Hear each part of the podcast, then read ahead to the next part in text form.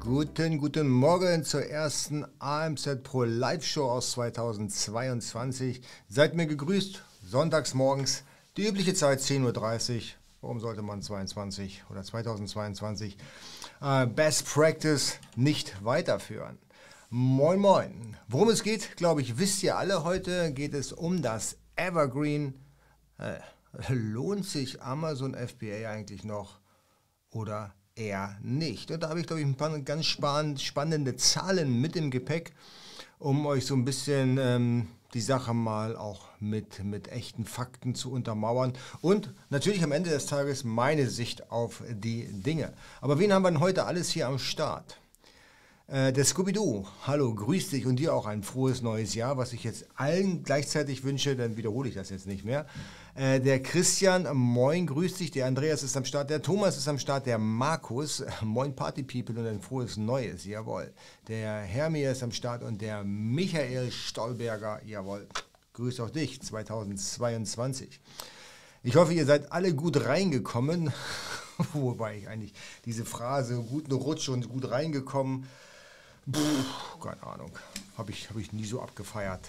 Ne? Ist halt, äh, ja, wie soll ich sagen, ist halt Jahreswechsel. Ne? Eigentlich ein Tag wie jeder andere, nur dass sich da so ein bisschen mehr am Datum rum, rumkraxelt und natürlich, dass es da steuerrechtlich dann auch ein paar, äh, ich sag mal, ein paar Barrieren gibt, die man möglichst vorher erledigt haben sollte, weil jetzt könnte es bereits zu spät sein.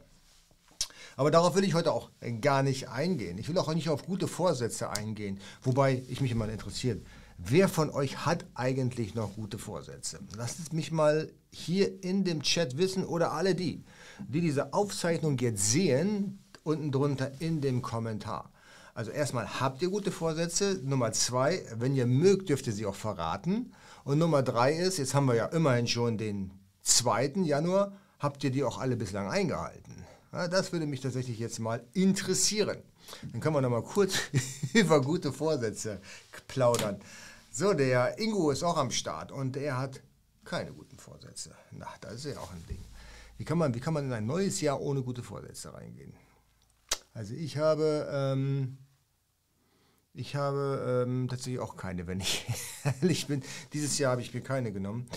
Ähm, der Andreas sagt, das Rauchen aufgeben wie jedes Jahr. Hm, das ist übrigens eine eine gute, äh, eine gute Strategie, das Rauchen aufzugeben. Ich habe das Rauchen übrigens auch aufgegeben. Jetzt, äh, müssen wir überlegen. Ja, doch, das ist jetzt schon echt ewig her, also aus, aus, aus der Perspektive jetzt ist es, glaube ich, jetzt fast 10, 15 Jahre her. 2008, 2009?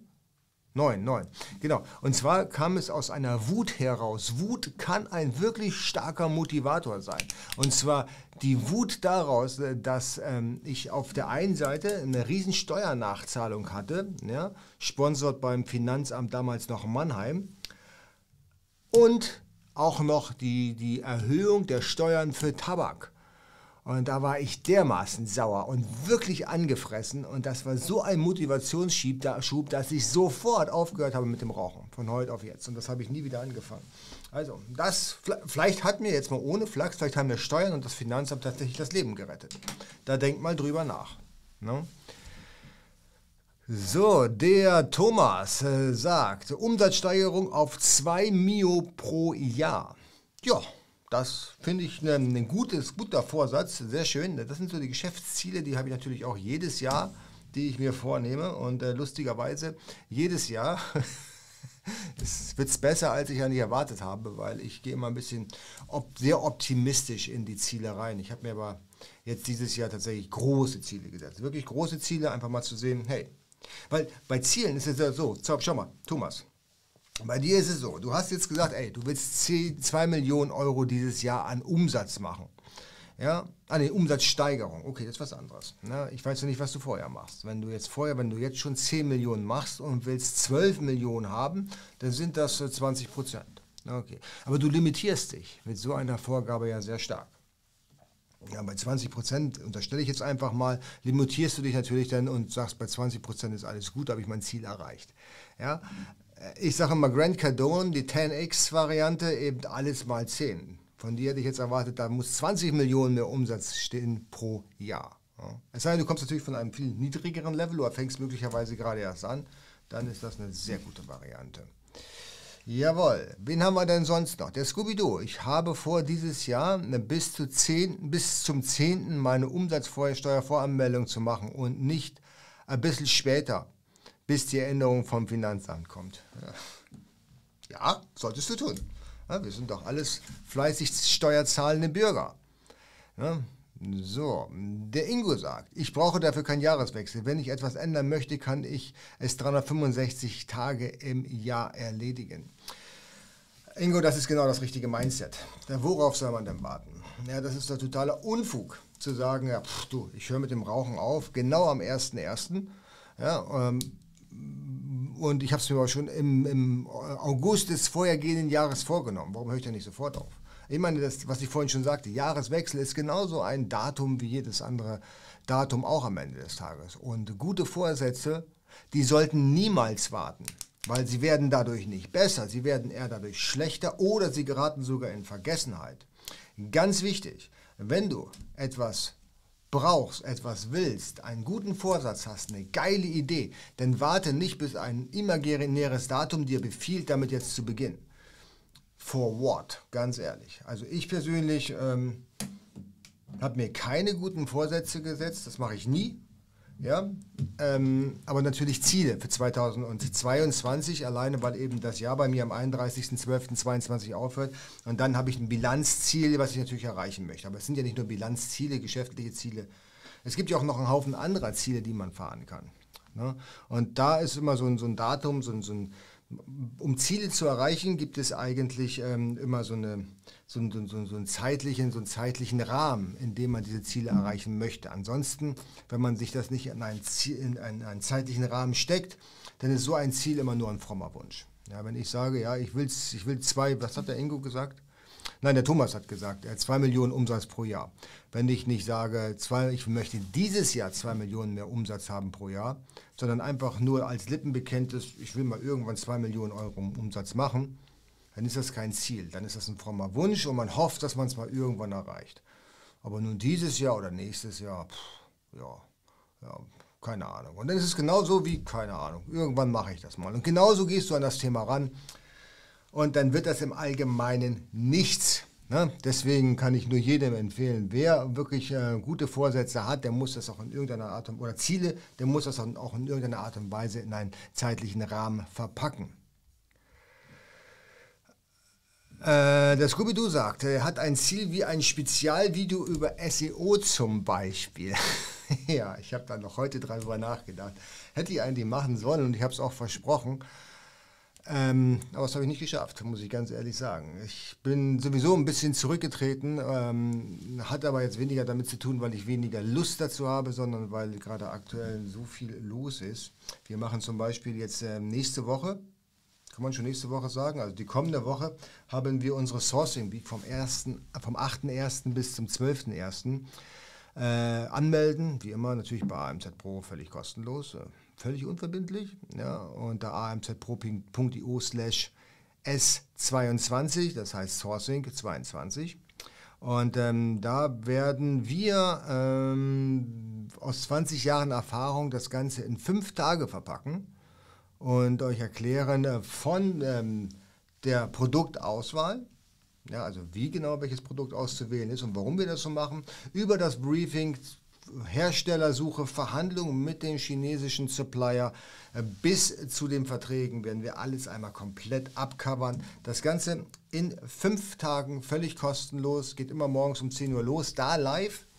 Da ist der Ralf, also mein kongenialer Partner aus Hongkong mit dabei. Ich weiß gar nicht, ob er jetzt hier im Chat ist. Und der, ähm, der Jens Lindner, also meine Wenigkeit, die euch da so aus unserer Erfahrung und wie wir die Dinge angehen, einfach erklären und ähm, als, ja, als, als Vortrag dann nochmal darstellen. Das Ganze wird dann noch abgerundet im Tipp des Tages, ja, also welche Tipps wir nochmal als Special haben für euch. Und natürlich, hey, wie kann es anders sein? Eine Verlosung was ist eine Veranstaltung ohne Verlosung? Irgendwas muss es immer zu gewinnen geben. Ja, da stehen wir ja so unglaublich drauf. Und deswegen gibt es da auch noch eine schöne Verlosung mit schönen Preisen. Jawohl, genau. Und da freue ich mich sehr drauf. Das geht äh, tatsächlich vom 8. bis zum 12. Also geht auf den Samstag los, Samstag, Sonntag. Deswegen ist die nächste Live-Show vom Sonntag auch erst abends, weil morgens ist eben die Sourcing Week und dann bis Mittwoch. Und ab Mittwochabend bin ich weg. Da bin ich erstmal nicht mehr in Deutschland. Da verlasse ich für ein paar Tage das Land. Alright, gut. Der Christian sagt, gute Veranstaltung. Äh, ja, ich freue mich auch sehr drauf. Wir haben da sehr viel Energie reingesteckt. Und äh, ich glaube, das wird episch. Das wird unglaublich viel Spaß machen.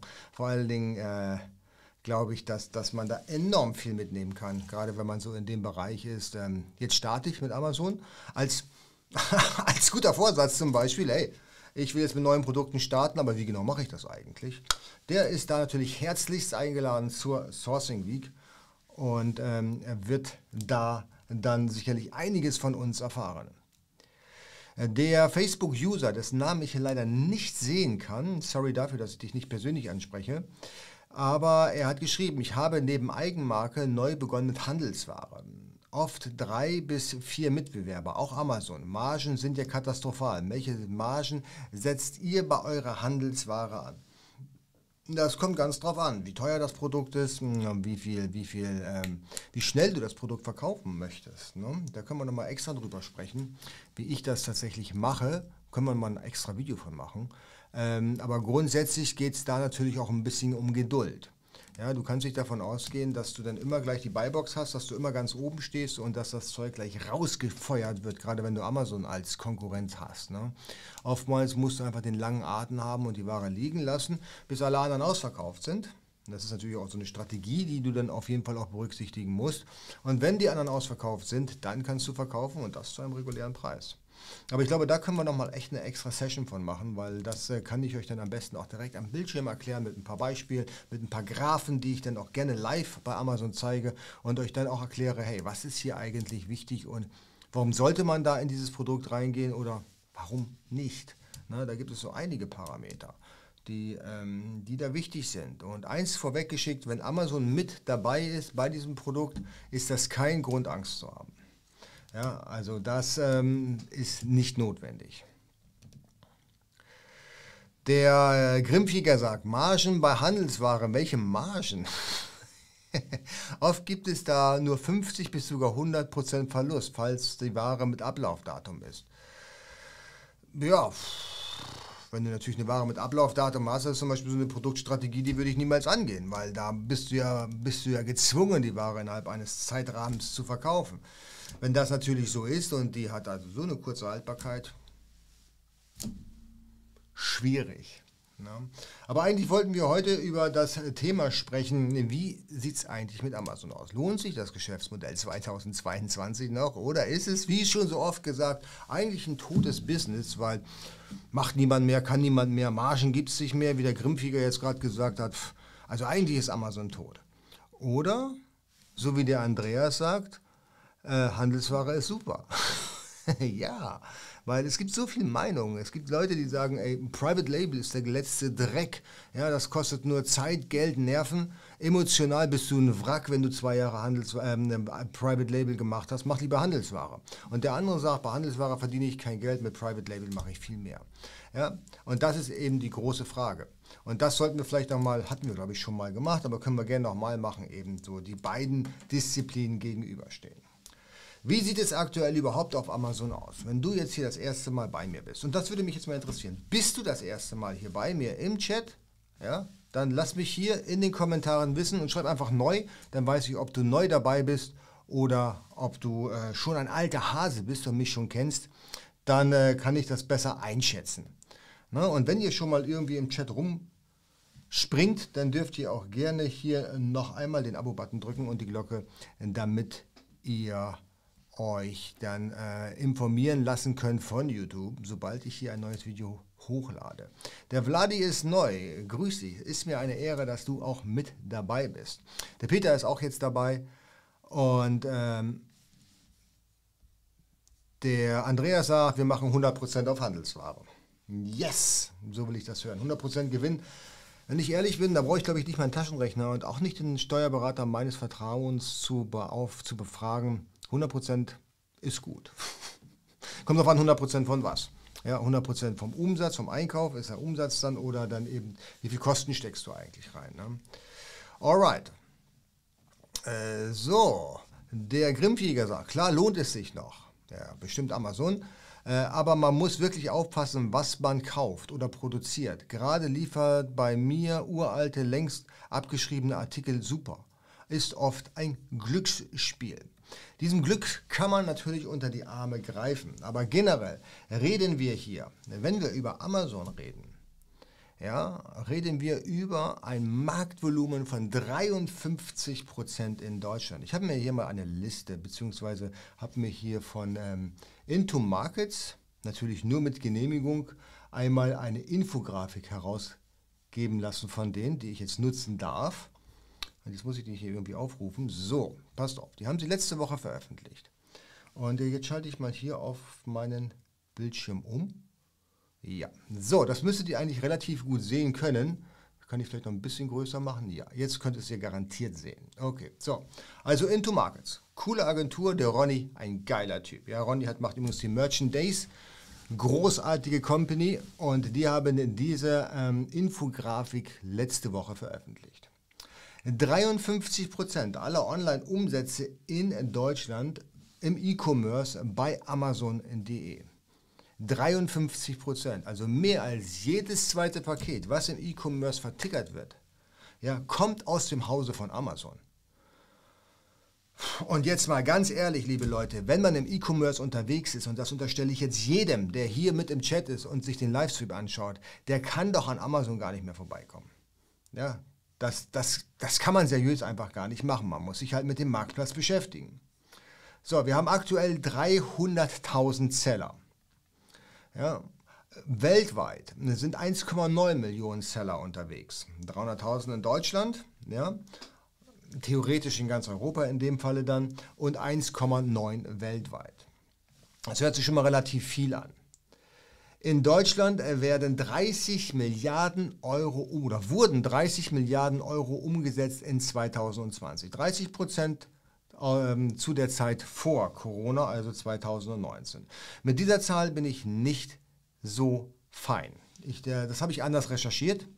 Ja, das, ich recherchiere, ich zeige euch gleich nachher oder ich lese euch gleich nachher meine recherchierten Zahlen vor.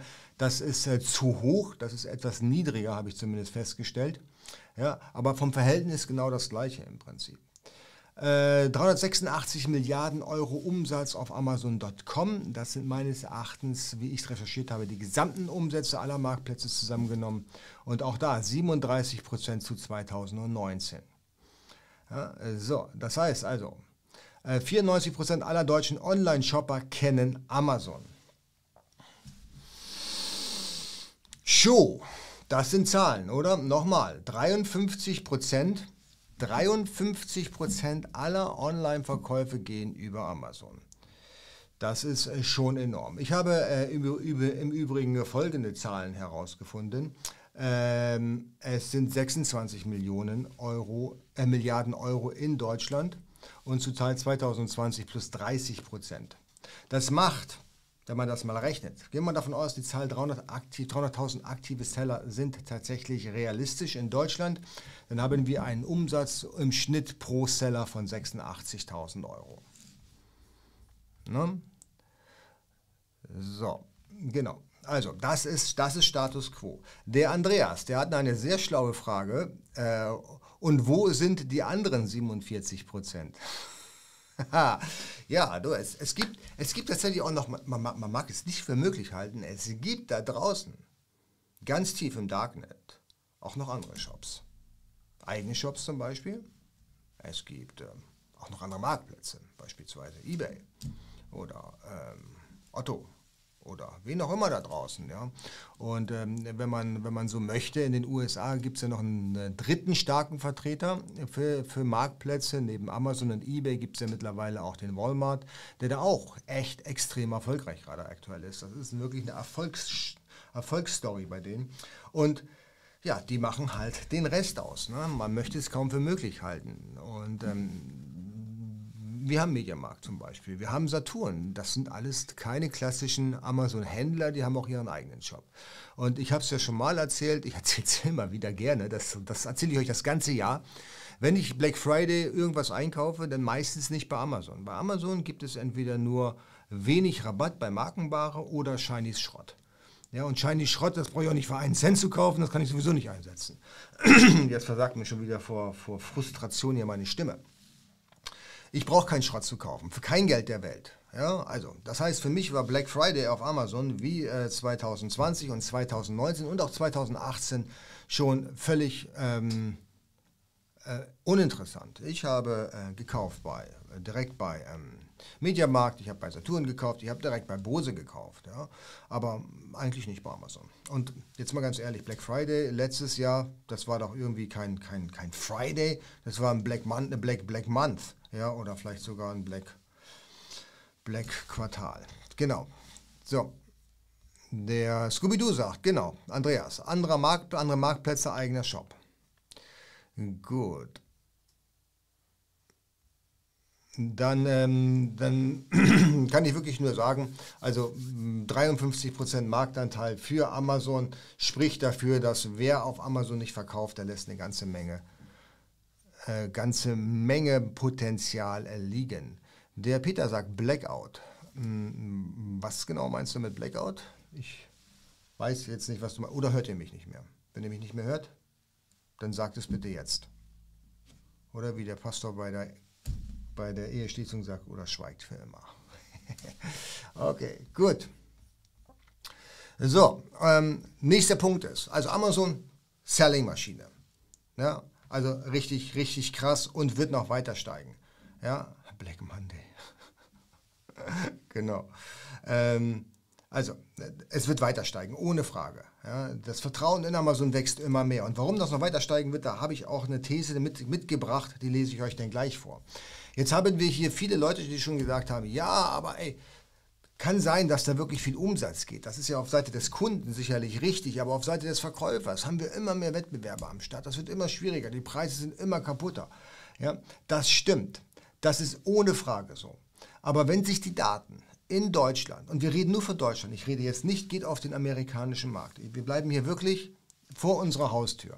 Wenn sich die, die Entwicklung in Deutschland ähnlich dominant darstellt, wie in den USA, dann haben wir goldenes Zeitalter vor uns. Ja, in den USA hat 2020 der Marktplatz äh, 236 Milliarden Euro Umsatz gemacht. Das ist mehr, viel mehr. Ja, also Deutschland hat 26 Milliarden Euro Umsatz gemacht, die USA 236 Milliarden Euro Umsatz. Das ist ungefähr zehnmal mehr. Ungefähr. Komm, nagelt mich jetzt nicht fest, ja, aber ich, wir machen uns mal einfach. Die sind zwar auch mehr Leute, aber in den USA, aber das sind nicht zehnmal mehr Leute. Ja, wir reden hier von ähm, 330 Millionen Einwohnern in den USA äh, zu 83 Millionen in Deutschland. Die Zahlen sind aktuell. Ich habe sie heute Morgen recherchiert. Ich war nämlich äh, sehr überrascht, dass sich die Einwohnerzahl in Deutschland doch jetzt schon wieder so entwickelt hat, weil wir vor ein paar Jahren auf 80 waren. Die, ähm, das sind ungefähr viermal so viel.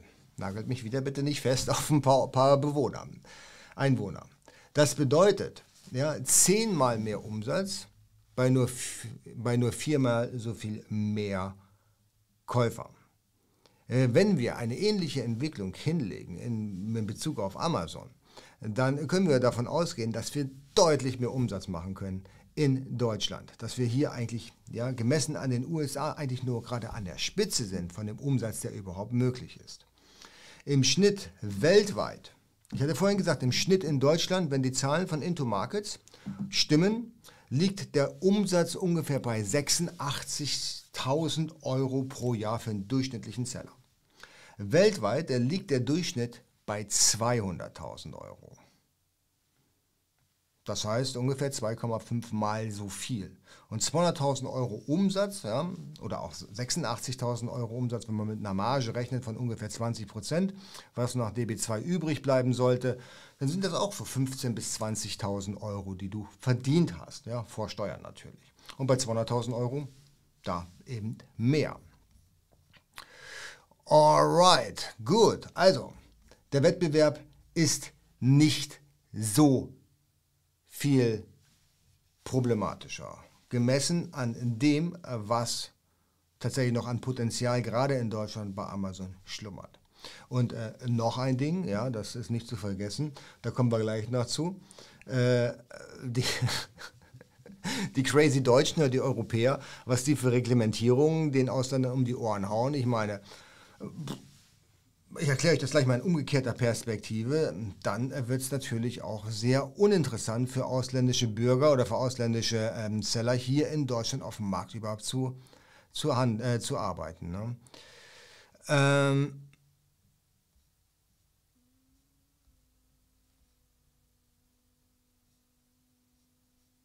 Ja, ihr, also ich, ich, sehe jetzt hier, dass, dass, dass ihr euch noch sehr viel über Handelsware unterhaltet. Leute, wenn das euch so polarisiert, ja, bevor ihr euch da jetzt gegenseitig die Köpfe einschlagt, lasst uns hier in der nächsten oder in der übernächsten Woche gerne dazu ein Thema machen, wo wir dann darüber auch diskutieren können. Ja? Wie viel ist mit Handelsware zu verdienen? Macht Handelsware überhaupt noch Sinn? Oder brauchen wir alle Private Label?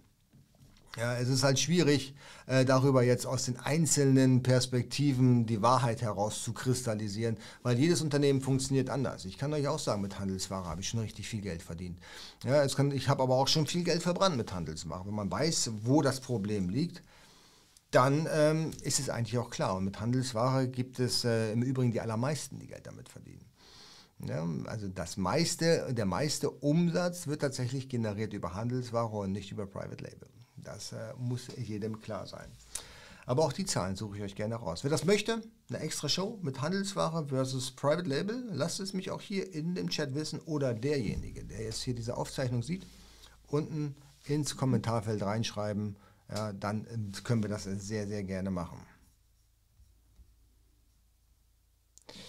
Der Andreas sagt, äh, wir hatten ja schon mal über telefoniert über das Thema Handelsware. Dann lass uns mal gerne das, das Thema nochmal aufgreifen in einem der nächsten Livestreams. Ne? Genau. Und da können wir dann live, live diskutieren. Live macht ja sowieso viel mehr Spaß. Ne? Alright, gut. So, warum wir hier in Deutschland so eine wirklich maximal komfortable Situation haben, das ist den meisten vielleicht gar nicht bewusst.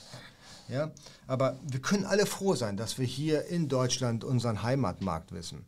Es gibt nämlich zwei Gründe dafür, was den deutschen Markt so super spannend macht.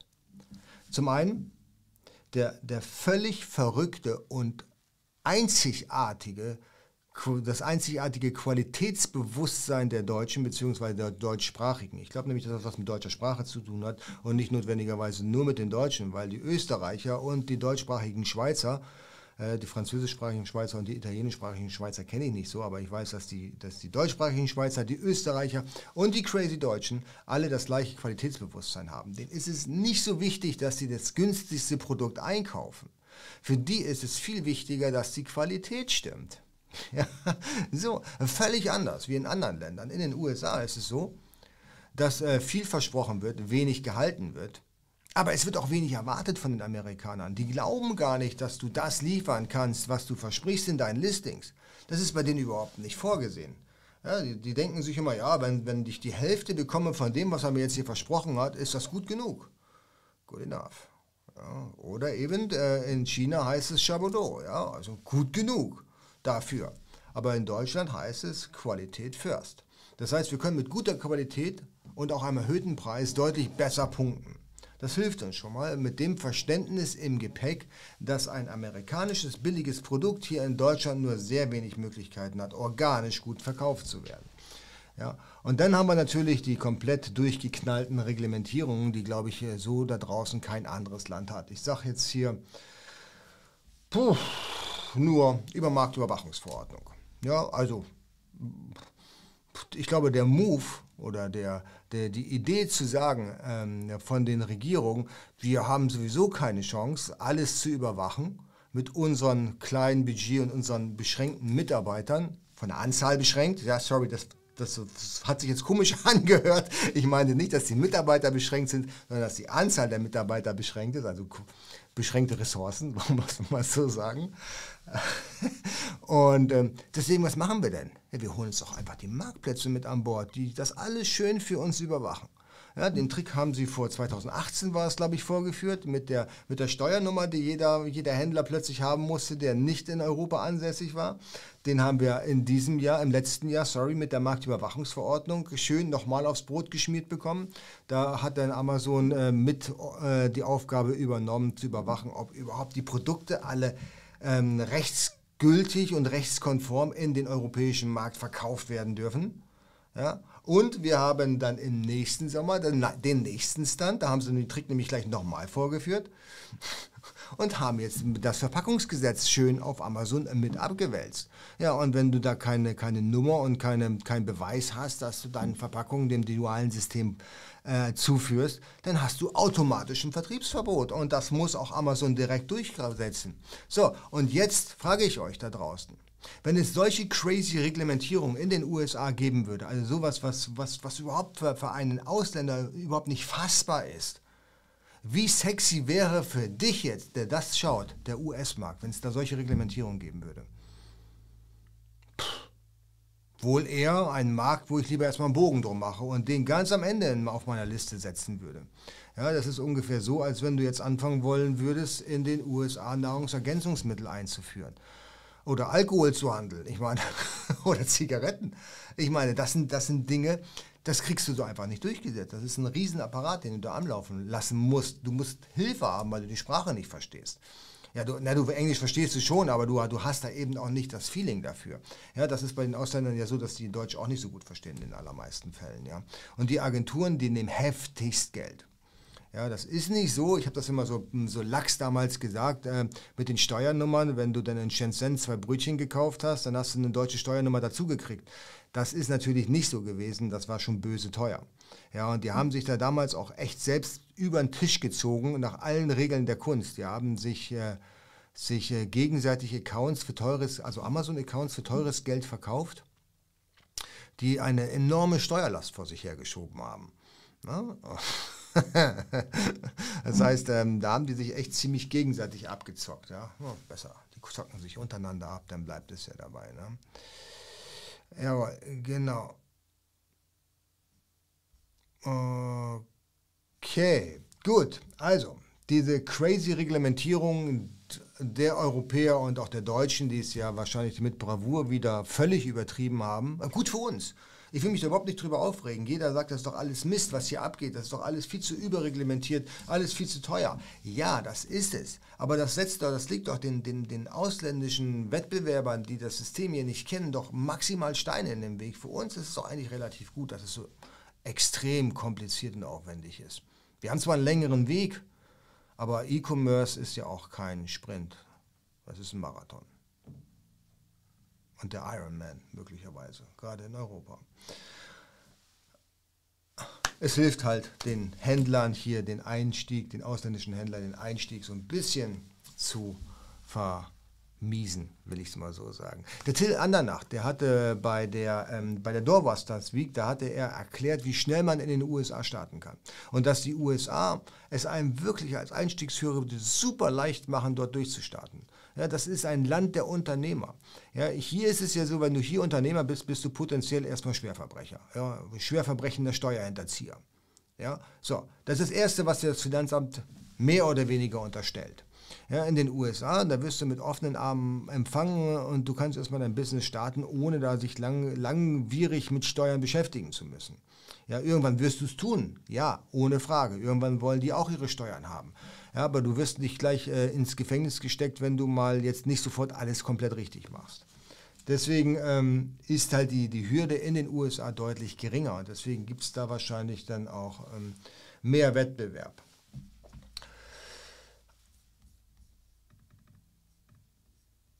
Äh, ZQ ist auch neu. Moin, grüß dich. Der Grimmfieger sagt, früher konnte man bei eBay noch Zigaretten handeln. Da gab es Margen, sage ich euch. Das war noch äh, einiges möglich und erlaubt. Das waren fette Jahre. Inzwischen fliegt man mehr raus als auf Amazon. ja, das Thema kenne ich, das weiß ich. Das ist äh, sehr, sehr schwierig, in der Tat. Mhm. Ich, ich, bei meiner Produktauswahl segel ich ja auch immer sehr hart am Wind. Ähm, die Leute, die im at One Club sind, die wissen das. Ähm, wer sich dafür interessiert, one.amzpro.io. Da erkläre ich auch so ein bisschen meine Produktstrategie und welche Produkte ich habe, teile ich da ganz offen. Und äh, das sind schon sehr spannende Produkte. Also einfach überlasse ich denen, die Spaß dran haben. Ich habe immer wirklich die, die, tendenziell mir das Leben ruinieren können. Und ähm, da ist es tatsächlich so, dass, dass, ähm, dass ähm, eBay, ja, natürlich, die passen halt, ist halt ein amerikanisch geführtes Unternehmen. Ja, und ähm, die haben ihre Produktstrategien beziehungsweise ähm, ihre, ihre, ihre Reglementierung auch sehr amerikanisch ausgelegt. Und ich bin tatsächlich schon mal für Produkte gesperrt worden, auch auf eBay, die man hier in Deutschland verkaufen darf, aber auf dem US-Markt nicht gerne gesehen werden. Und, aber in Deutschland war es offiziell erlaubt durch eBay. Ja, die haben mich trotzdem gesperrt. Ja, weil irgendjemand in den Staaten hat mein Produkt entdeckt und ist komplett amok gelaufen. Ja, möglicherweise wurde das irgendwie synchronisiert mit dem US-Markt, obwohl ich gar nicht in die US verschicke, sondern wirklich nur innerhalb Deutschland versendet habe. Und, aber irgendjemand hat da trotzdem einen Collar gekriegt und hat mein Produkt gesperrt. Hat zwei Minuten gedauert bei Amazon, äh, bei eBay gerade angerufen und mein Produkt war wieder frei. Ja, also ganz, ganz, oder ich konnte es neu listen, wollen wir es mal so sagen. Genau. Alright. Gut. Das muss hier weg. Äh,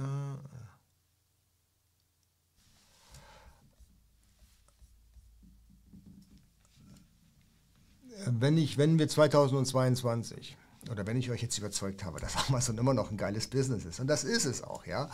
Und äh, ihr startet ganz neu, entweder mit einer neuen Produktschiene oder ihr wollt ganz neu mit dem Business anfangen. Dann ist natürlich am Anfang die Frage, was wir vorhin schon hatten, die Diskussion Handelsware oder Private Label. Ja, aber gehen wir mal davon aus, ihr wollt Handelsware machen. Eine Private Label machen wir eine extra Show. Dann ist natürlich immer die Frage, wie sieht denn so eine Produktstrategie überhaupt aus? Wie kann sowas, wie kann sowas nachvollzogen werden? Und ähm, das, was ich euch erkläre oder ans Herz legen möchte, ist, keine Elektronik, nichts Zerbrechliches, keine Produkte, die mit Lebensmitteln in Kontakt kommen, keine Übergröße, alles, was nur per Flugzeug transportiert werden kann und innerhalb von vier Wochen lieferbar ist. Das ist das, was ich euch empfehle. Auf gar keinen Fall. Das ist nämlich das, was euch jeder empfiehlt. Ja, also keine Elektronik, nichts Zerbrechliches. Ja, Produkte, die tendenziell bei der Zertifizierung Probleme machen, also die mit Lebensmitteln in Kontakt kommen, LFGB, ähm, also Lebensmittelsicherheitsgesetz muss hier berücksichtigt werden. Keine Übergrößen, damit ich das dann schön per Flugzeug liefern kann innerhalb von vier Wochen. Leute, wenn ihr damit anfangt, dann, habt, dann schiebt ihr eine Armee von Wettbewerbern vor euch her, die äh, das Gleiche machen wie ihr. Weil die hören alle genau auf diese Regeln. Die schauen genau nach diesen Parametern, stellen die ihre, ihre, ihr Helium 10 ein, was weiß ich, was sie da für ein Tool benutzen und finden genau die gleichen Produkte, die ihr auch findet. Ihr werdet alle schön hier euch gegenseitig den Wettbewerb machen. Und das ist nämlich auch der Punkt, warum man dann da kein Geld mehr mit verdient. Ja, weil irgendjemand steht morgens auf und wird nervös und reduziert den Preis so weit bis zum Einkaufspreis, bis es schmerzt. Und dann ist der Ofen aus. Ja, dann ist der Markt auch schon relativ kaputt. Und dann vielleicht auch noch Artikel nehmen, die gerade im Trend sind, wo es gerade richtig abgeht. Ja, ja, da hätten wir uns 2018, 2019 über Fidget Spinner unterhalten können. Die sind richtig abgegangen. Ja, aber ja, die allermeisten sind dann an der Grenze vernichtet worden, weil sie keine CE-Zertifizierung hatten, ja, weil es war Spielzeug.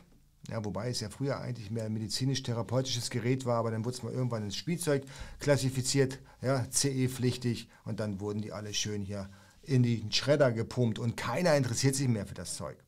Ja, und genau das, das ist das, was wir bei, bei unserem AMZ Ready, wir betreuen hier Kunden gerade Step by Step, wenn es darum geht, wie starte ich jetzt mein Business ja, von, von der Pike auf quasi. Und wir machen das dann done with you, also wir machen es zusammen quasi. Und das ist nämlich genau das, wo wir den, den, den Leuten auch sofort sagen, ey, macht diesen Blödsinn nicht. Brecht die Regeln. Ja, brecht aus aus diesem, aus diesem Muster. Weil wenn ihr nur zwei oder ein oder zwei Regeln brecht, dann habt ihr 80 Prozent eurer gesamten Wettbewerber schon mal abgeschossen ja, dann habt ihr die nicht mehr vor die Füße. Dann nimmt doch ein Produkt mit Übergröße. Dann nimmt doch einfach ein Produkt, was zerbrechlich ist. Ja, aber sorgt natürlich dafür, gerne mit unserer Hilfe, dass die Ware so eingepackt wird, dass sie verdammt nochmal nicht zerbricht. Ja. Der Nerv mich nicht sagt, jetzt machen alle Hula-Hoop-Reifen. ja, genau. Da, so so sieht es doch aus. Ja.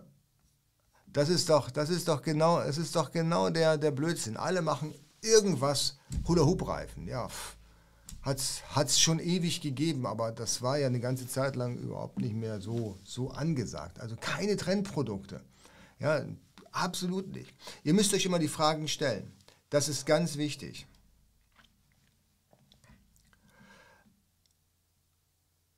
Ähm, der Christian sagt, ähm, der Countdown läuft, äh, ja, genau, also die, die, die, die, die, sorry, dass ich jetzt nochmal hier einsteige, die Sourcing Week, die läuft vom 8. bis zum 12. Wir wollten sie eigentlich vom 5, ab dem 5. laufen lassen, das schaffen wir zeitlich nicht, deswegen läuft sie ab dem 8. Kann sein, dass noch nicht alle Systeme umgestellt sind, aber am 8. geht's los. Okay, das nur nochmal zwischendurch. Also lasst euch nicht von Trendprodukten aus der, äh, nicht, nicht, äh, nicht blenden, auch wenn die wirklich abgehen. Stellt euch immer die Frage, und das ist, glaube ich, das Allerwichtigste, gibt es das oder gibt es das Produkt jetzt? Fangt nicht an, neue Produkte in den Markt einzuführen, ohne zu wissen, ob es überhaupt erfolgreich ist. Ja, das kostet nur Geld und das ist so Tendenz, alles zu verlieren. Gibt es das Produkt jetzt und wird es erfolgreich verkauft? Gab es das Produkt vor fünf Jahren und wurde es da schon erfolgreich verkauft? Und gibt es das Produkt voraussichtlich noch in den nächsten fünf Jahren? Ja? Ich liebe das Beispiel der Knoblauchpresse in dem Zusammenhang. Die Knoblauchpresse gibt es jetzt, die gab es vor fünf Jahren und die wird es auch noch in fünf Jahren geben. Ja? Von der Strategie, von der Produktstrategie, zumindest von dem, von dem Lebenszyklus, eigentlich ein ideales Produkt. Ja? Äh, Powerbanks zum Beispiel, um da nochmal um da nochmal mein Lieblingsbeispiel zu nennen, ist ein Produkt, das gibt es jetzt, das wird jetzt gut verkauft, das wurde vor fünf Jahren auch gut verkauft, ja, da, als es dann so die ersten Powerbanks gab, da bin ich dann damals auch in das Business eingestiegen und die wird es aber in fünf Jahren wahrscheinlich nicht mehr so geben. Wir sind da in der Degenerationsphase. Warum? Weil wir solche Powerbanks brauchen, um solche Ottos hier aufzuladen. Ja, das ist jetzt hier so ein iPhone, nicht mal der neuesten Generation. Ja, aber das Ding, das hält zwei Tage, wenn man das jetzt nicht hier überstrapaziert. Also ich lade das wirklich nicht mehr jeden Abend, sondern nur dann, wann es nötig ist. Das heißt, eine Powerbank für so ein Ding zu kaufen, ist völlig über. Ich brauche das nicht mehr. Ich brauche kein Mensch mehr. Ja, weil voraussichtlich gibt es dann die, die, die, die Ladekapazitäten und ähm, die, die Akkuladungen, die halten so lange, dass eine Powerbank dafür völlig überflüssig ist. Und ich sage nur, die neuesten Generationen der Prozessoren, ja, jetzt mal nicht unbedingt den M1 von Apple, den Silicon Chip, der ja lächerlich lange ähm, ähm, den Akku schont oder wie soll ich sagen, der lächerlich wenig Energie verbraucht, die Effizienz ist extrem hoch, der hält hier zwölf Stunden. Wozu bräuchten dann noch eine Powerbank? Also Powerbanks, das ist, der Drops ist gelutscht. Ja, so, und das muss euch klar werden. Ja, ganz, ganz wichtig. Dass ihr versteht, äh, wo eben die Produkte sind. Auch eine andere Frage bei der Produktstrategie ist, wenn ich das Produkt von einem Kunden zurückgeschickt bekomme, kann ich das denn noch verkaufen oder ist das direkt für die Tonne? Ja, weil eine Powerbank, die kann ich noch verkaufen. Ja, der, pff, da kann ja nicht viel mit passieren. Ja, wenn der zwei, drei Ladungen hinter sich hat, dann merkt das kein Mensch. Bei einer Knoblauchpresse, wenn da schon fünf, sechs, zehn durchgejubelt wurden, vielleicht. Ja, das sind oder im, Hunde, im Hundebereich ein Kauknochen. Wenn der einmal vom Hund angeknabbert worden ist, dann kauft den kein Mensch mehr. Das heißt aber, der wird trotzdem bei Amazon zurückgeschickt. Ja, wenn, ähm, gerade wenn, wenn, wir, wenn wir über AMZ äh, Ready die, die, die Done With You ähm, Projekt, ich habe das hier glaube ich auch nochmal, genau, das Done With You Projekt, wo wir einzelne Kunden dann wirklich hm, von, von der Pike an betreuen und das Projekt mit denen zusammen aufbauen, da stellen wir uns genau solche Fragen. Ja, genau solche Fragen wie, wie lange gibt es das Produkt, ähm, wird es das in zehn Jahren auch noch geben, wie ist da die Marktchancen, was passiert, wenn das Produkt zurückgeschickt wird, ist es noch verkaufbar? Wo gibt es zum Beispiel die wenigsten asiatischen Wettbewerber? Ja, wie finden wir das heraus, wie es asiatische Wettbewerber eben ähm, oder wo es keine asiatischen oder wenig asiatische Wettbewerber gibt? Und ähm, das sind alles äh, Dinge, die für uns wirklich wichtig sind und äh, die dann ja, nachhaltige Produktstrategien beinhalten. Ja, nachhaltige Produktstrategien für die Kunden halt, dass, dass wir wissen, okay, die wissen halt dann, äh, wie finden sie solche Produkte, wo können sie solche Produkte suchen, ja, wie können sie solche Produkte am Ende des Tages dann auch auf Amazon etablieren und verkaufen und das Ganze nicht nur für eine Saison, weil sonst der Artikel dann eben schon verbrannt ist, sondern dann für lange Zeit. Ja, in einer Kategorie, das ist auch ganz wichtig, die wachsen kann. Es gibt Kategorien, die wachsen einfach nicht. Wir hatten vorhin das Thema Zigaretten. Ja, Zigaretten auf Amazon äh, darfst du nicht verkaufen, das stimmt, aber Zigarettenzubehör sehr wohl. Ja, aber diese, diese, diese Nische, die ist ja sehr eingeschränkt. Die, da, hast du, da hast du nicht so viel. Da hast du ein paar Feuerzeuge, da hast du ein paar Aromastoffe vielleicht dazu oder sonst irgendwas, ein paar Taschen, ein paar Etuis, das war's dann. Die Kategorie ist nicht so groß. Ja, die Kategorie beispielsweise Sport, Hula-Hoop-Reifen, die ist schon riesig. Ja, da kannst du dann bei Hula-Hoop-Reifen, kannst du dann nicht nur die Hula-Hoop-Reifen nicht nur die Hula-Hoop-Reifen verkaufen, da kannst du dann auch ähm, Yogamatten verkaufen zum Beispiel. War auch ein, ein Riesenbeispiel von irgendeinem amerikanischen ähm, Amazon-Guru, der hat immer Yogamatten verkauft. Also Yogamatten, Hula-Hoop-Reifen, irgendwas mit Sport, ja, Gymnastik, Pilates, was weiß ich. Ja, da ist die Branche groß genug. Das halte ich auf jeden Fall für viel interessanter Hula-Hoop-Reifen, als irgendwie Raucherzubehör zu verkaufen. Jawohl, genau diese Hula-Hoop-Reifen, die haben es euch echt angetan. Ne? Die Diskussion ist hier tatsächlich in der Tat äh, voll im Brand. Ja? Wir können, uns, wir können nochmal eine Show wegen Hula-Hoop-Reifen machen. Da bestelle ich zwei und erkläre ich, wo das Problem ist. Der M1 sagt, nein Quatsch, der nervt mich nicht, sagt der M1 ist Hammer. Ja, das stimmt. Ich habe hier auch so einen Automaten M1 Pro, glaube ich. Genau. 14 Zoll MacBook, bin ich bestens mit zufrieden. Läuft wie verrückt. So, das Scooby-Doo, also ein Private Label mit Kondom hat Zukunft. In fünf Jahren wird immer noch gern na na na na Scooby-Doo. so geht das ja hier nicht, ne? Gut. So, genau. Ja, ihr könnt gerne noch den Daumen nach oben drücken. Wenn ihr Lust dazu habt, seid ihr herzlich eingeladen, auch den Kanal zu abonnieren. Aber ihr müsst es nicht. Fühlt euch entspannt, fühlt euch eingeladen oder genießt einfach die Show. Ne? Die nächste Frage ist, wenn wir über Produkte sprechen, und da sprechen wir dann auch in der Sourcing Week drüber, dann äh, ist es so, dass wir ähm, natürlich darüber sprechen müssen, wo kriegen wir die Produkte her. Und da wird ja sehr, sehr häufig über China gesprochen. Und ähm, wie jetzt gerade die Situation in China so ungewiss ist, wird auch häufig die Frage gestellt, ob China überhaupt das richtige Land ist für eine Produktion. Das ähm, ist schwierig. Also schwierig nicht, nein, die Entscheidung ist eigentlich relativ einfach. Äh, wenn ihr die Möglichkeit habt, ein Produkt in gleicher Qualität zum ähnlichen Preis nicht in China fertigen zu lassen, go for it. Dann macht einen Bogen um China. Wir haben einen Kunden, der hat in China Produkte her gesourced, gute Qualität und gekauft hat er letztendlich in Spanien. Da war es ein bisschen teurer, wirklich nur ein bisschen teurer, aber dadurch, dass eben am Ende des Tages der Transport günstiger war, die Lieferzeit war schneller und die Qualität ähnlich, hey, das ist ein No-Brainer. Denn kauf bitte auch im nahen oder im europäischen Bereich, wenn es geht, das wäre das allerbeste, oder im nahen europäischen Bereich, ja, beispielsweise Ukraine, Türkei, pff, pff, überall, ja, Russland sehr gerne, ja, ähm, oder auch Afrika, wenn ihr mögt. Also alles, was, was, was nah ist. Ägypten, Marokko, was ist denn da noch? Und Tunesien, ja, alles, was kein Embargo hat. Da seid ihr auf jeden Fall besser beraten. Aber wichtig ist halt, dass der Hersteller des Produktes weiß, was er tut. Ich werde so häufig gefragt, hey, Türkei, ist das ein cooles Produktionsland? Ja, why not?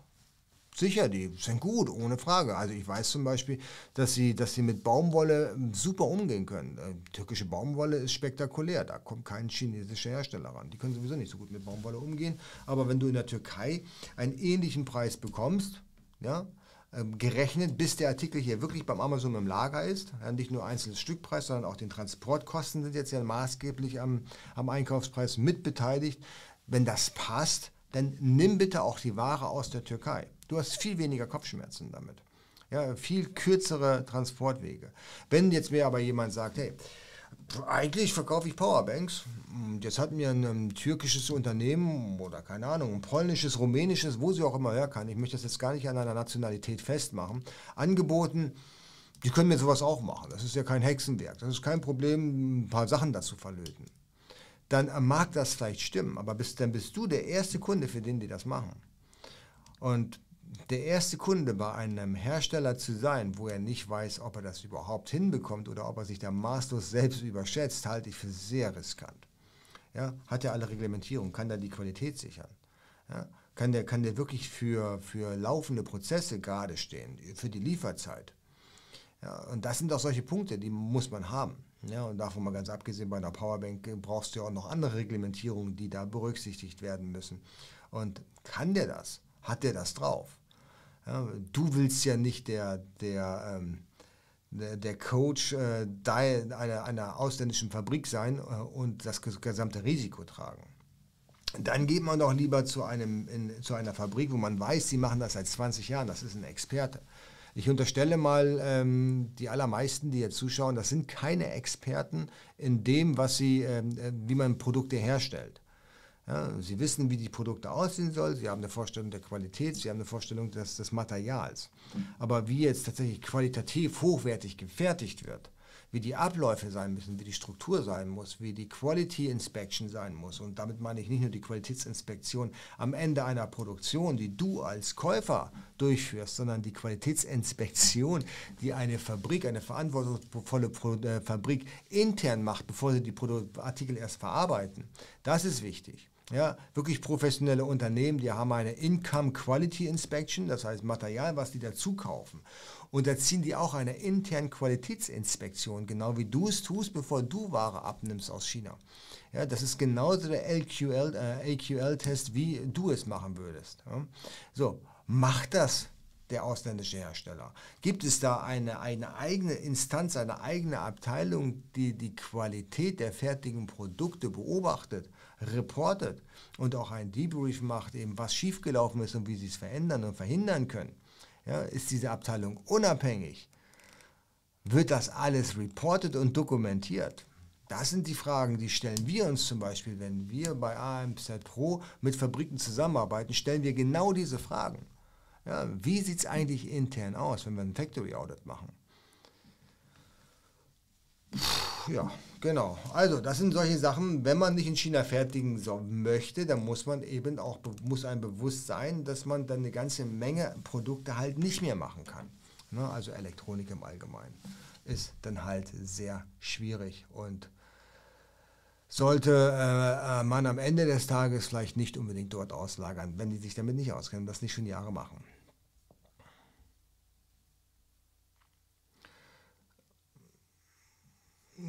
So, gut. Dann der letzte Punkt, der, der wirklich zu berücksichtigen ist, wenn man mit Amazon FBA 2022 einsteigen möchte. Und zwar, wie hoch muss eigentlich das Budget sein, um anzufangen?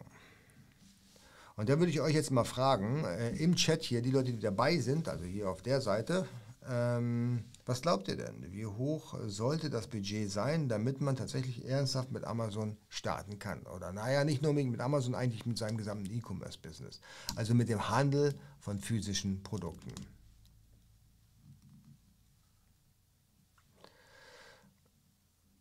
Nerv mich nicht, sagt 10k.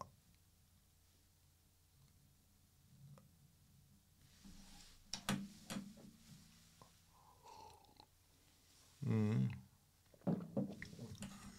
Thomas sagt 100, äh, 10.000, ähm, Christian 15.000, 10.000, 500, äh, 50.000, Andreas hat mit 500 angefangen. Der Stefan sagt, je höher das Budget, desto besser, aber ich denke 12.500 Euro genügen im engsten Falle auch. Oder das wäre der, die Anmeldeschwelle bzw. die Registrierschwelle oder die Gründungsschwelle einer GmbH. Der Peter sagt 10.000, der Jan sagt 100.000. Okay? Aha. Ja. Also ich gebe euch, geb euch vollkommen recht. Also 500 Euro, äh, Andreas, Hut ab. Das ist äh, enorm wenig. Ich habe angefangen mit 700 Euro oder 800 Euro meine erste Bestellung aufzugeben. Ähm, habe dann gemerkt, äh, das Produkt funktioniert. Das war ein Proof of Concept, würde ich es mal so nennen. Und dann habe ich aber auch schnell nachfinanziert und habe dann bin dann auch fünfstellig reingegangen. Ich glaube, so 25.000 habe ich dann investiert in die nächste Bestellung. Ja. Ähm, gut, aber das ist natürlich eine persönliche Sache, wie viel genau man investieren möchte. Also abhängig vom Produkt, wirklich abhängig vom Produkt. Und das muss jedem klar sein. Es gibt immer eine Mindestbestellmenge in China. Und die hat oftmals was mit Stückzahlen zu tun und nur mm, unterschwellig mit einem Auftragswert. Wenn du Powerbanks machst, die normalerweise, also Powerbanks, die kosten 8 Euro, sagen wir mal, im Einkauf oder 10 Euro im Einkauf, wenn es eine starke ist. Da ruft dann der Hersteller 3000 Stück auf, ja, als Mindestbestellmenge. Das sind dann 30.000 Euro. Kaufst du ähm, irgendwas anderes, was günstiger ist, eben die Knoblauchpresse, die kostet, keine Ahnung, vielleicht im Einkauf 2 Euro. Ja, da verlangt dann der Hersteller möglicherweise 5000 Stück als, als, ähm, als Mindestbestellmenge. Ja, dann hast du aber auch nur eine Investition von 10.000 Euro. So, das heißt also, je nachdem, wie, wie, wie wertig das Produkt ist und wie hoch die Einstiegs- oder die Mindestbestellmenge ist, je anders stellt sich dann am Ende des Tages auch der, ähm, der, der Investitionsbedarf dar. Aus meiner Sicht braucht man für die Ware alleine mindestens 6.000 bis 7.000 Euro. Also das ist wirklich das Unterste, weil dann wirklich nur damit kann man dann tatsächlich auch seine eigenen hochwertigen Produkte, sage ich mal, im Private Label Bereich produzieren lassen. Und das ist wirklich Baseline. Das, also mehr ist besser, aber 6.000 bis 7.000 Euro, das sind dann so knappe, keine Ahnung, 8.000 ähm, bis 10.000 Dollar. Das ist das, was die Fabriken tatsächlich bei einer Bestellung von einem verlangen.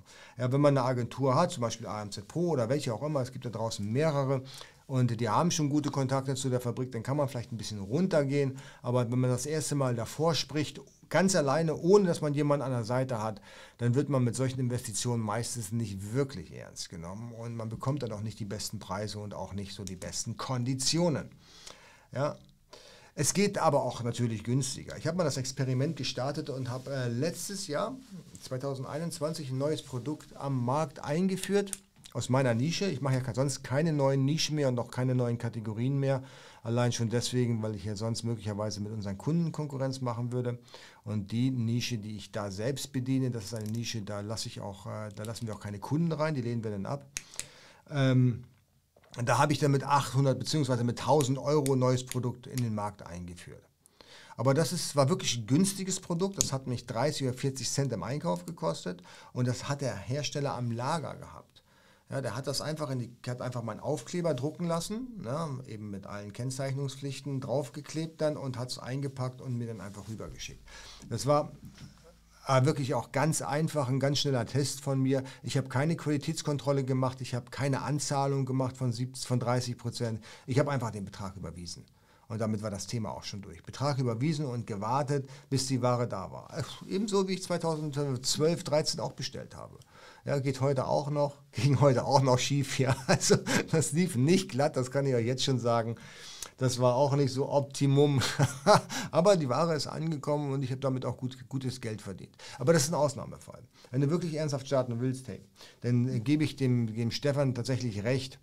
Dann ähm, geht einfach von 12.500 Euro aus ja, und also habt hab 12.500 Euro Investitionssumme 10.000 Euro legt ihr dann für, für, für Amazon beiseite und 2.500 für Gründungskosten. Dann habt ihr auf jeden Fall auch schon mal eine GmbH mit am Start.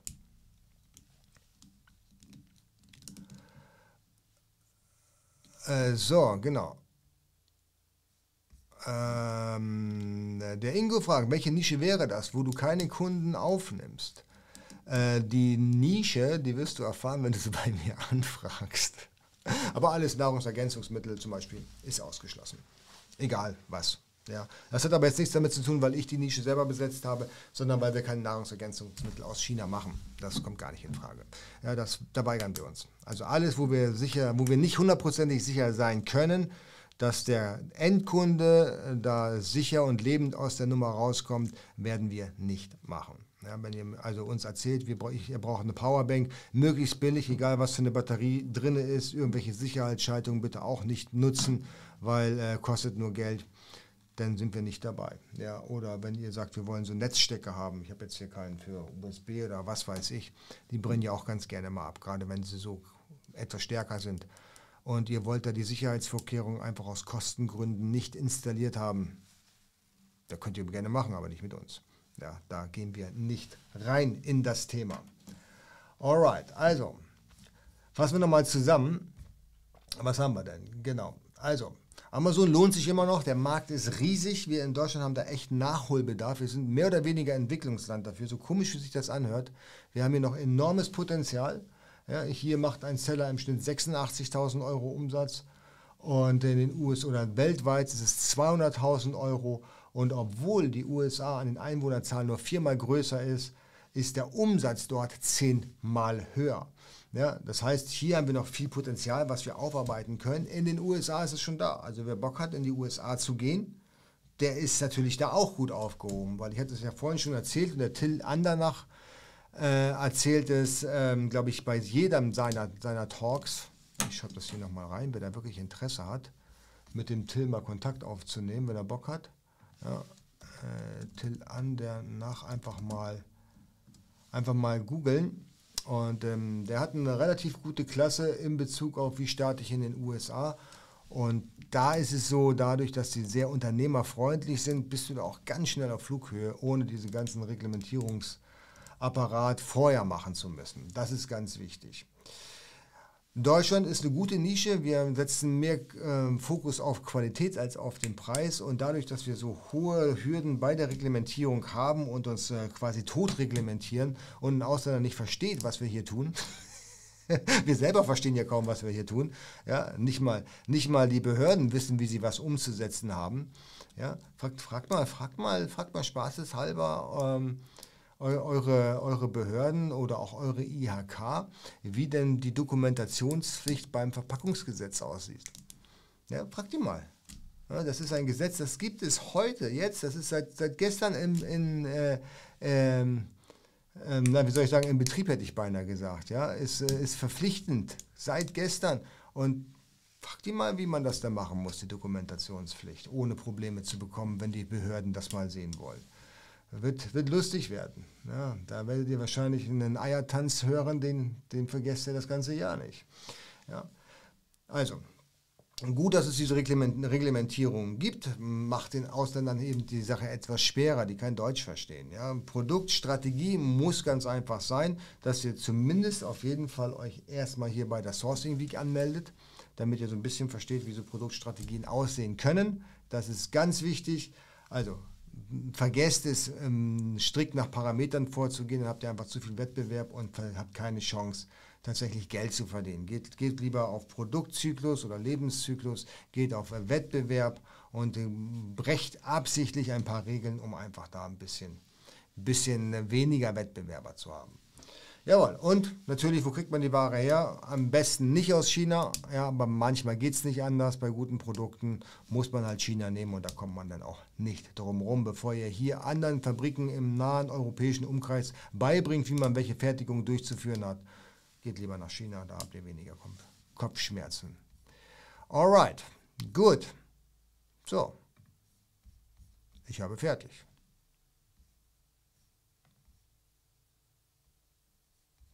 Der Dom sagt, Dom Binder, hallo Jens, erstmal vielen Dank für deinen super Content, sehr gerne, ist mir eine Freude. Welche Qualitätsinspektion kannst du empfehlen?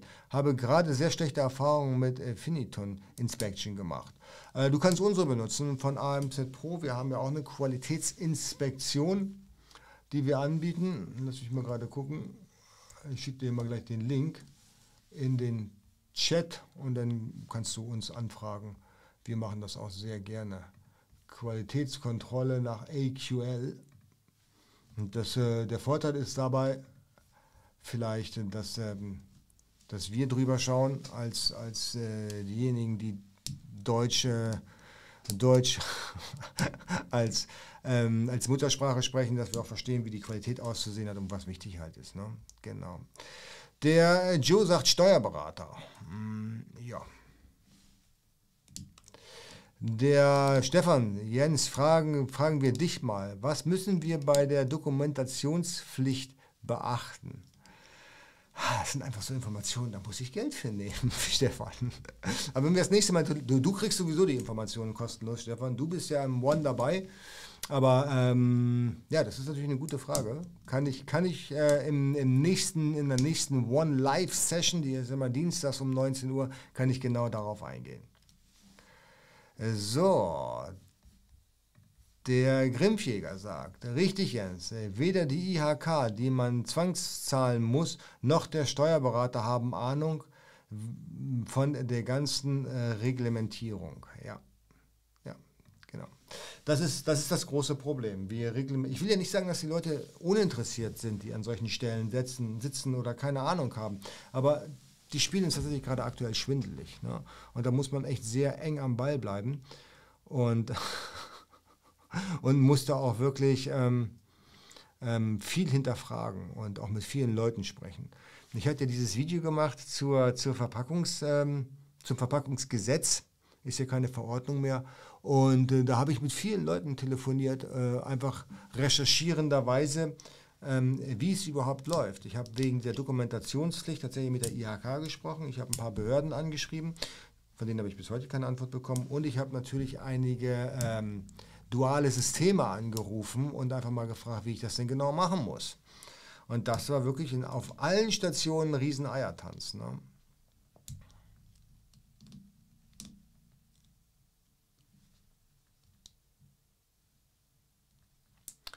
So, Joe sagt, äh, das Stichwort äh, Steuerberater war die Antwort auf Dokumentationspflicht als Ver äh, des Verpackungsgesetzes. Steuerberater prüft die Verpackungsangaben und stellt ein Testat.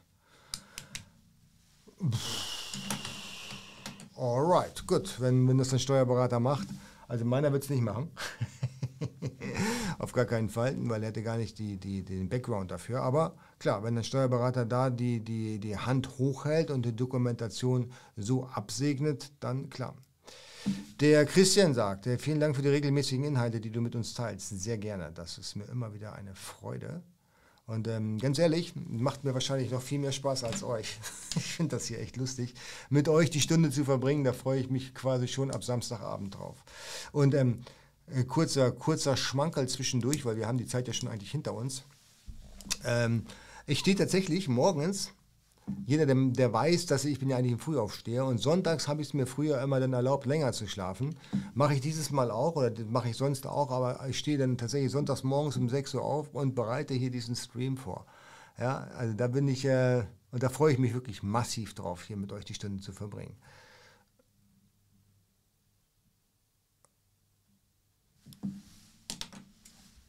Äh, so, Outstanding. Äh, findest du nicht, durch die hohen Importkosten zu wenig Marge übrig bleibt?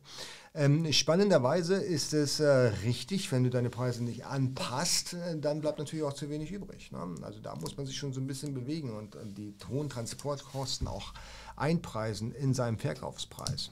Und ähm, ich habe den Markt jetzt mal so ein bisschen analysiert und mal so ein bisschen geschaut. In den, gerade in den Produkten, die aus China kommen, hat man tendenziell, und das kann man relativ gut mit, mit einigen Tools da draußen testen, tendenziell ähm, eine Preiserhöhung. Ähm, schau mal nach mit Helium 10. Da kannst du mal schauen, äh, wie die, das Preis, die, oder lass dir mal anzeigen, bei, mit Helium 10, ähm, wie viel dort äh, mehr als 30% Preiserhöhung in den letzten drei Monaten hatten.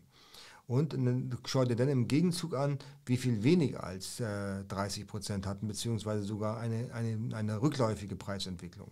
Und dann äh, wird dir das auch sehr äh, schnell klar, dass diese Sachen auch dann von allen anderen eingepreist werden müssen. Weil es gibt kein Geschäftsmodell, was funktioniert mit einem negativen Deckungsbeitrag. Ja, es sei denn, man heißt Yahoo. Ja, da hat das ja mal eine Zeit lang funktioniert, aber es war ja auch kein Geschäftsmodell, es war ja auch mehr ein Hobby.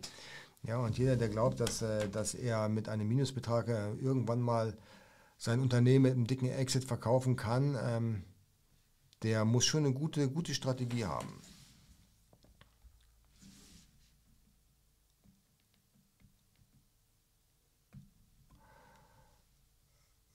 Äh, so.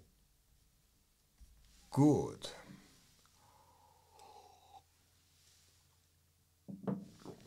Der Joe sagt, Steuerberater prüft sein ERP-System, macht Stichproben der Verpackungsgewicht und prüft die angegebene Meldung. Ist bereits Pflicht.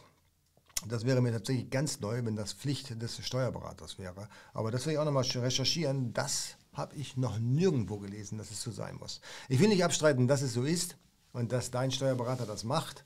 Aber gelesen habe ich tatsächlich noch nie, weil dann müsste er ja auch im Prinzip äh, bei allen, äh, beim Verpackungsregister als auch beim dualen System direkt Zulauf haben und Zugang haben, um die Daten dann auch unterjährig zu melden. Ne? Also das höre ich das erste Mal. Und, ähm, aber ich recherchiere das. Ist auf jeden Fall spannend. Wenn ja, dann gibt es auf jeden Fall da nochmal ein Update. von mir, dass, ob das wirklich Pflicht ist oder nicht. Ähm, jawohl. Gut. Dann bleibt mir tatsächlich nicht mehr viel übrig, als euch noch einen angenehmen Sonntag zu wünschen. Bitte ich hier noch einmal bei der Sourcing Week anmelden. Es kann sein, dass in einigen Bestätigungs-E-Mails noch der fünfte erste steht, aber es ist tatsächlich der achte erste, wo die Veranstaltung stattfinden wird. Äh, ist ein Samstag, da geht's los. Samstag, Sonntag, Montag, Dienstag, Mittwoch. Wir sprechen darüber, äh, lass ich mal gerade schauen, wir sprechen darüber, ähm, Produktauswahl, das richtige Briefing, die Herstellersuche, die Verhandlung und natürlich, wie die Verträge auszusehen haben. Das Ganze dann mit meinem kongenialen Partner Ralf Herrmann. Wir beide werden die fünf Tage mit euch zusammen durchführen. Es ist immer jeden Morgen um 10 Uhr sind wir live. Ihr könnt euch natürlich aber auch die Show dann im Nachgang anschauen. Der Ralf, der kann leider nicht später, weil er ist ähm, in einer Zeitzone unsere Zeit dann äh, plus sieben Stunden. Das heißt, bei ihm ist es dann 10 Uhr morgens bereits 5 Uhr abends. Ja? Und ähm, ja, genau, er wollte nicht unbedingt Mitternacht senden. Macht doch Sinn und ich denke, dann hat man den ganzen Tag auch Zeit, sich die Aufzeichnung anzuschauen. Und der Content wird ja auch nicht älter.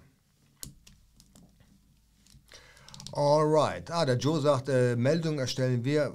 Er prüft dies ja nur. Ah, okay. Gut, aber ich gucke mal, ob das wirklich Pflicht ist. Das würde mich immer interessieren, ob man da wirklich eine, eine Steuerberaterpflicht hat, weil eine Steuerberaterpflicht gibt es ja, glaube ich, in Deutschland eigentlich, soweit ich weiß, nicht. Man kann seine gesamten Meldungen ja auch irgendwie selber machen. Ne?